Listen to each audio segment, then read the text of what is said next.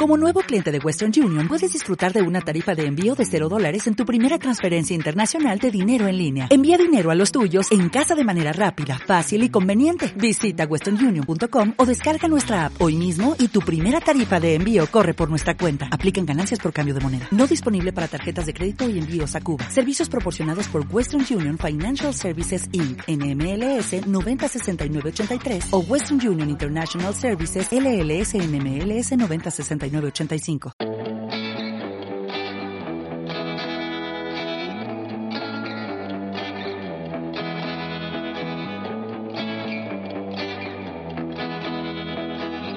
Pensar no duele.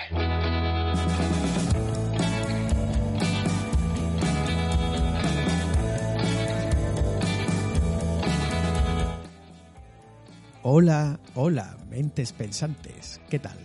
Bienvenidos, inquietos e inquietas, al podcast de Pensar No Duele. Ay, ya estamos aquí otra vez, otra vez a jueves.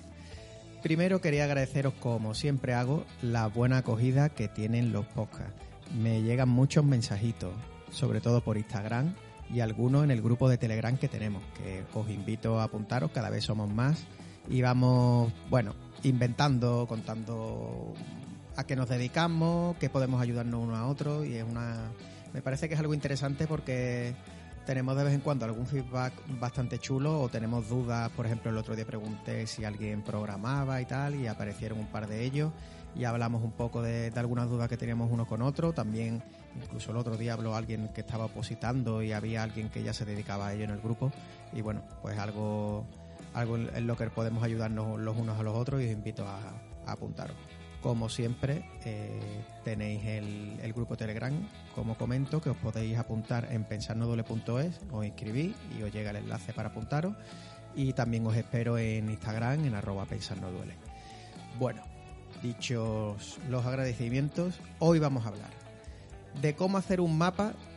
Yo lo uso y por eso lo traigo aquí de esa manera, para tener vuestras librerías favoritas, un mapa de vuestra ciudad con vuestras librerías favoritas os voy a contar de cuánto se puede llegar a ganar en YouTube y de una técnica muy curiosa de, muy curiosa de marketing que he visto hoy eh, relacionada con el branding.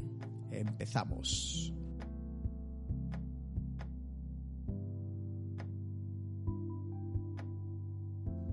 Bueno, pues el primer truquillo o cosa interesante que os traigo es, como os comento, el tema del mapa para las librerías, que es para lo que yo lo estoy usando últimamente. Bueno, no tiene mucha ciencia, pero hay mucha gente que no lo usa o, lo, usa esta app solo para, bueno, pues para ver el tráfico o para ver dos calles más allá de donde está que no es otro que usar el Google Map. Google Map es completísimo. Entiendo que muchísimos de vosotros ya lo sabéis, pero hay mucha otra gente que, bueno, que eso, que se cree que eso es para para decir, oye, que estoy en la calle al lado, ¿cómo se llama? Y lo pone ahí y poco más, o para poner el GPS y que te lleve de un sitio a otro. Pero es muy interesante porque una de, las particularidades que tiene es que puedes hacer tus propios mapas, tus propios sitios. Entonces, es como tener el mapa principal y tú le pones encima una skin, una especie de piel, ¿no? Eh, como ocurre en los videojuegos, eh, en la que la puedes personalizar completamente ahí es donde, donde entra mi, mi práctica con las librerías. Todos los años suelo ir a, bueno, a la feria o el festival, no sé cómo se llama, del libro antiguo aquí en Sevilla, que se hace, se hace en la Plaza Nueva. Sé que se hace en muchísimas ciudades de, España.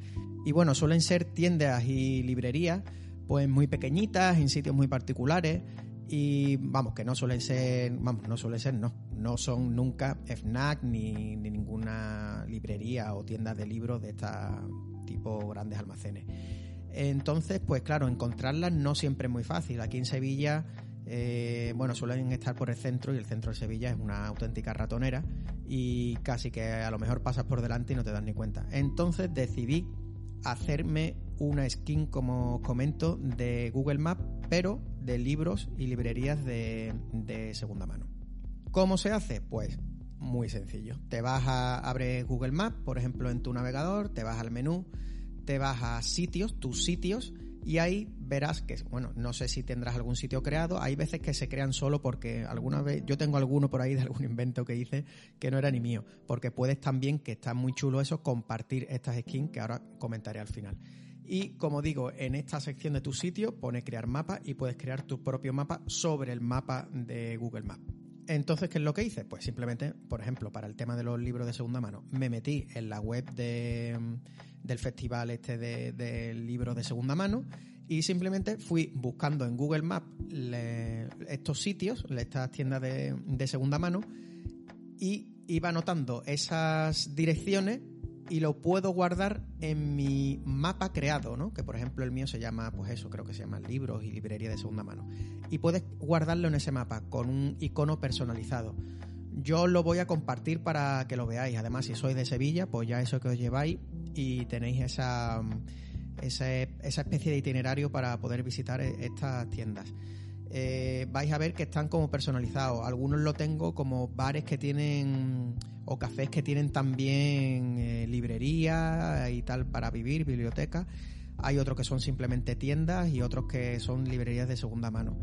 Eh, está muy chulo porque te puedes hacer ese itinerario y cuando te vas, por ejemplo, al centro o quieres comprar un libro en este caso, simplemente pones dónde estás y te dice alrededor dónde están esos puntos que habías anotado. Y puedes incluso hacerte una ruta, es decir, voy a ir al centro y voy a ir aquí, aquí, aquí, y te hace una ruta incluso, te dice vas a andar cuatro kilómetros y te dice eh, cómo ir, por qué calle ir, bueno, usarlo también como GPS, a lo mejor eh, estás perdido o eh, estás usando el mapa de una ciudad que no conoces y te dice, pues bueno, tienes que girar aquí a la izquierda, a la derecha y llegas a esa librería. ¿Qué es lo chulo de esto? Y algo que lanzo porque yo ya no tengo tiempo para más, que es algo chulo que sería que hacer, eh, de hacer con esto. Hacer un repositorio. Yo, por ejemplo, tengo eh, este mapa de librerías de Sevilla. Pues estaría bien en un solo, vamos, en una web o un repositorio, llámalo X, que cada uno compartiera estos pequeños mapas de librerías de toda España. Entonces, cada uno podríamos descargarnos estos, estos mapas y cuando vayamos a otra ciudad que no conocemos, pues simplemente tenemos que seguir las indicaciones del mapa que, ha hecho una persona de esa misma ciudad. Que además es lo chulo de, este tipo de mapas, que no está hecho por la típica web, bueno, rollo TripAdvisor o visita Sevilla y visita estos puntos, que eso está hecho más que nada para para, bueno, para acoger visitas, ¿no? Sino que es algo hecho por alguien autóctono y que se conoce los rincones, este sitio en concreto, estos puntos escondidos que todos nos conocemos de nuestras ciudades. Además, el otro día leí un tuit de un hilo que, era de aquí de Sevilla, de alguien que quería hacer pues eso, un hilo recopilando los sitios más interesantes de, este tipo de, de librería y puse mi mapa y la verdad que la gente lo acogió bastante bien porque es algo curioso y, bueno, se usa muy bien y es muy práctico, la verdad. Como digo, voy a poner el mío para que veáis cómo es la mecánica y si queréis compartir el vuestro, pues, mm, pues si queréis me lo podéis compartir o por, Instagram en arroba no duele o en oscar arroba pensar no duele punto es al correo y yo incluso yo hago un pequeño repositorio en la web y ahí lo tenemos todo sería bastante, bastante chulo, la verdad, tener un mapa de, librerías de este tipo y de riconcillos así escondidos de, toda España. Pasamos al segundo punto.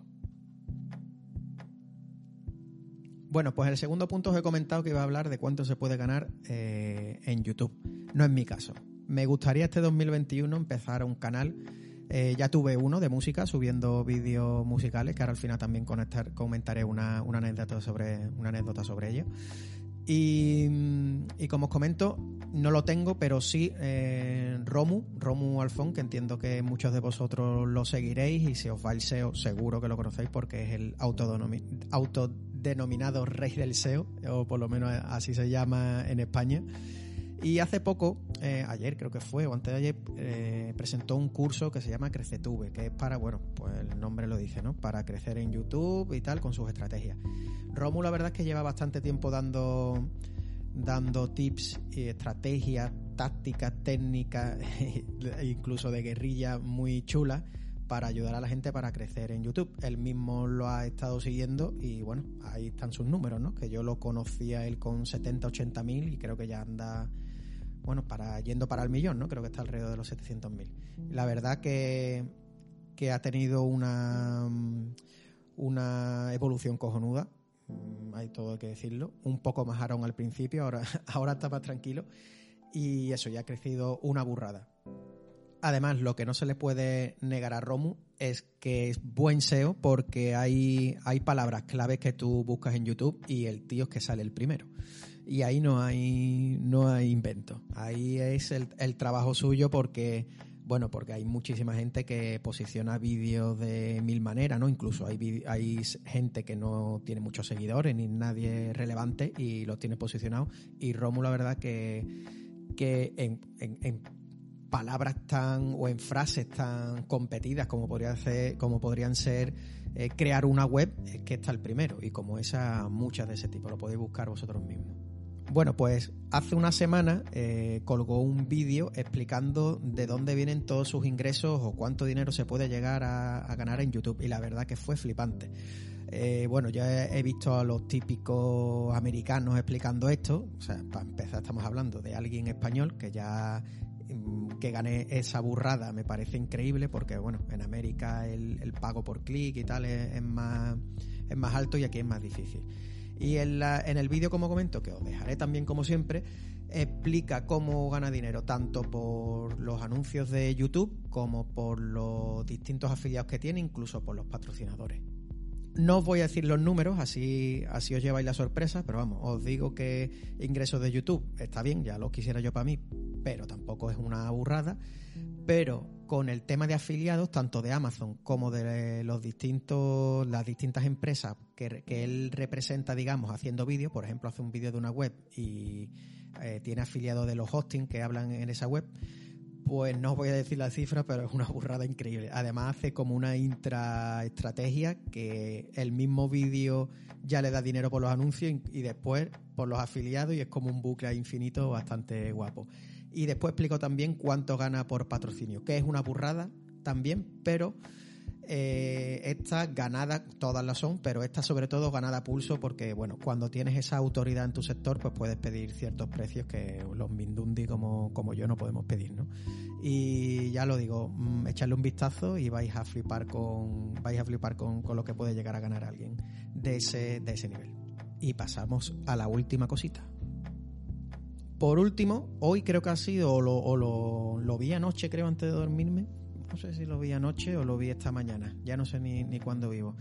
Pero vi un tuit bastante curioso que, bueno, que al principio me pareció una tontería, pero después me puse a pensarlo y empecé a relacionar eh, los emojis que voy a comentar ahora de por qué viene, por qué saco esto de los emojis.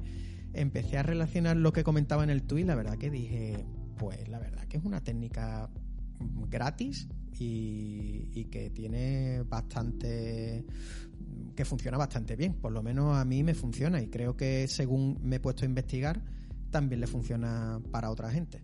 Bueno pues esta tontería como comento esta estrategia incluso de branding es asociar tu marca ya sea tu marca personal tu empresa lo que sea a un emoji. Esto qué significa pues que tú, ya sea porque tienes un nombre peculiar o porque, bueno, tú lo usas siempre asociado porque eh, representa tu marca, pues siempre usas un emoji en tu, en tu estrategia o digamos cuando, cuando escribes algo, lo tienes en tu nick o siempre lo usas porque, bueno, es tu, como tu bandera, ¿no? Por ejemplo, se me vino a la cabeza eh, Sara Dichi, creo que se llama, que tiene un apellido rarísimo, que es una youtuber estadounidense de tecnología y tal, que ella hace como una broma con su apellido de Sara Dichi Pichi o así, y Pichi que es melocotón, pues ella siempre, vamos, en su nick lo tiene, el melocotón, ¿no? El, emoji del eh, melocotón, pero incluso lo tiene en neón en su, en su estudio y toda la gente cuando se refiere a ella le habla, hey Pichi, le ponen el emoji y ella, eh, como comento, siempre lo pone en sus mensajes, incluso en su nick.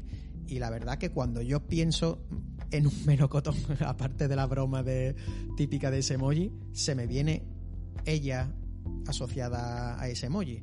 También ocurre, por ejemplo, con, bueno, tampoco es súper famoso, ¿no? Pero hay una pasarela de pago que se llama Fast, que también la sigo y su emoji es como un cohete. Y siempre que veo ese cohete lo asocio a, esa marca. Y me puse a pensar en más gente y la verdad que hay gente a la que asocio siempre ese emoji porque a lo mejor siempre lo usa. A gente, por ejemplo, que sigo de trading, a lo mejor usa un, un tipo de emoji de estos típicos como de gráficas y lo asocio a esa persona.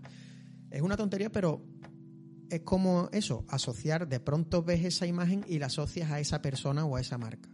Entonces lo que conseguimos con eso es como tener una impronta que, que, te recuerde a ti, a tu marca o a la marca de tu empresa constantemente, porque si alguien o usa ese emoji o lo ve, va a abstraer ese emoji y va a recordarte.